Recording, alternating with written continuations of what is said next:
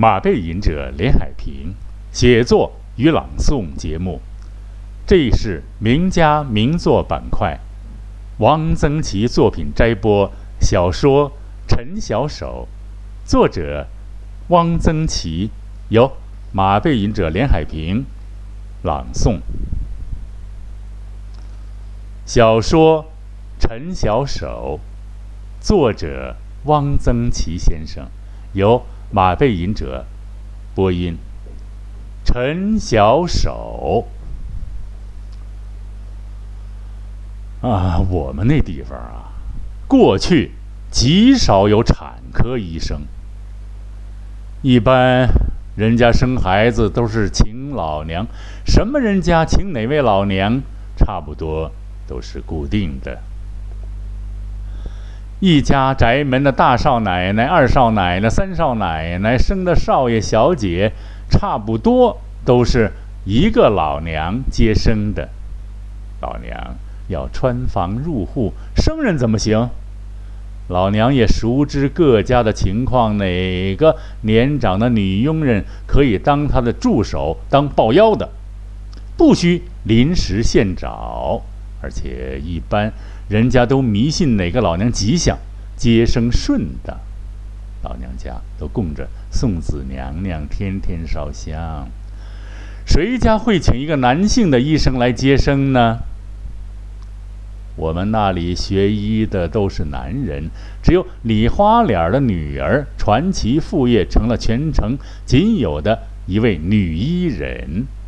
她不会接生，只会看内科。是个老姑娘，男人学医，谁会去学妇产科呢？都觉得这是一桩丢人、没出息的事，不屑于为之。但也不是绝对没有啊。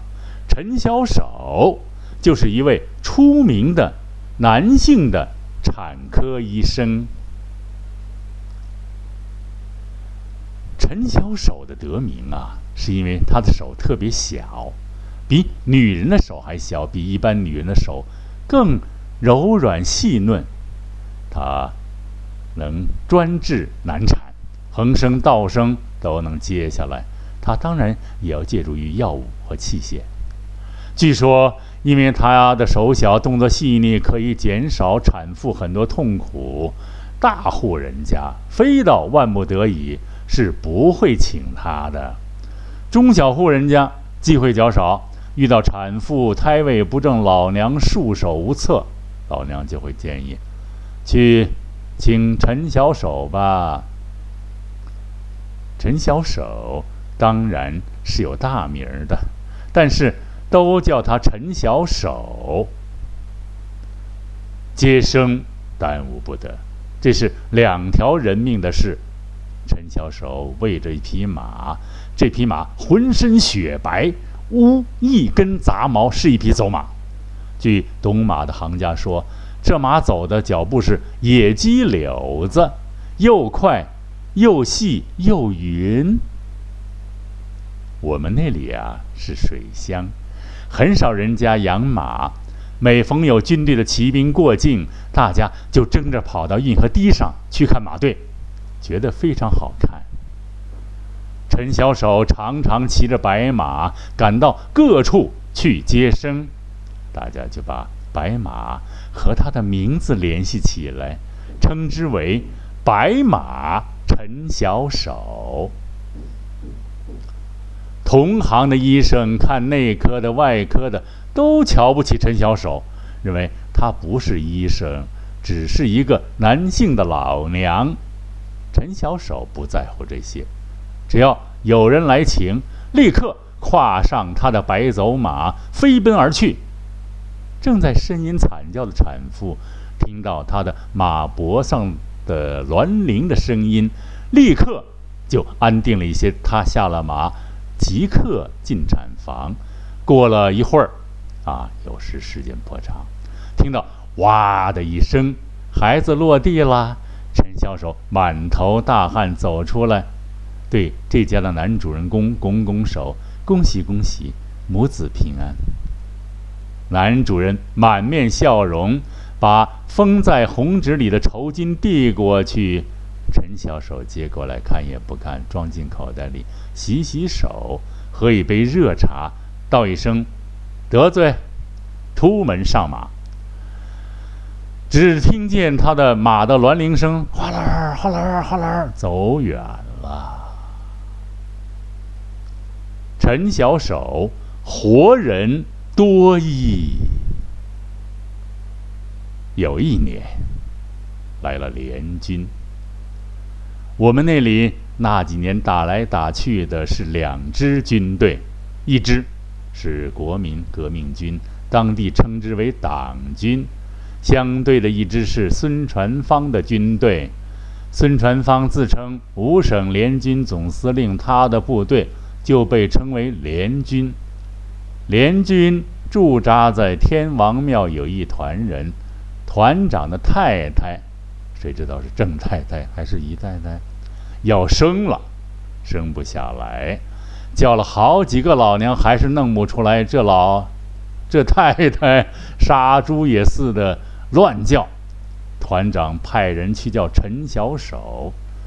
陈小手进了天王庙，团长正在产房外面不停的走柳。见了陈小手，说：“大人孩子都得给我保住啊，保不住要你脑袋。进去吧。”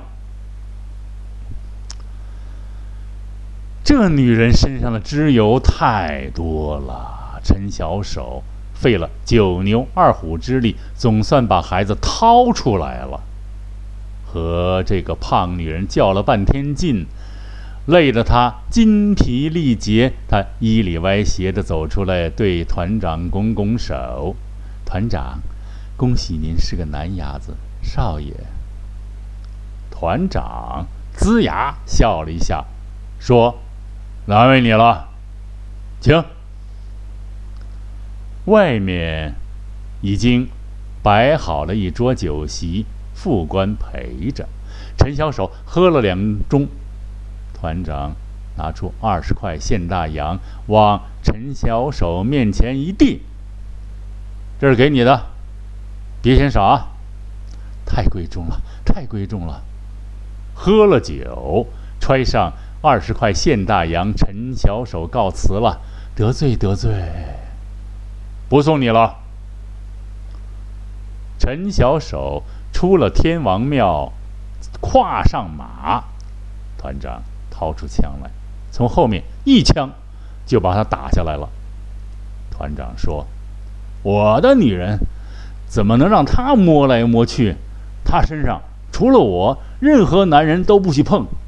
这小子太欺负人了，日他奶奶了！”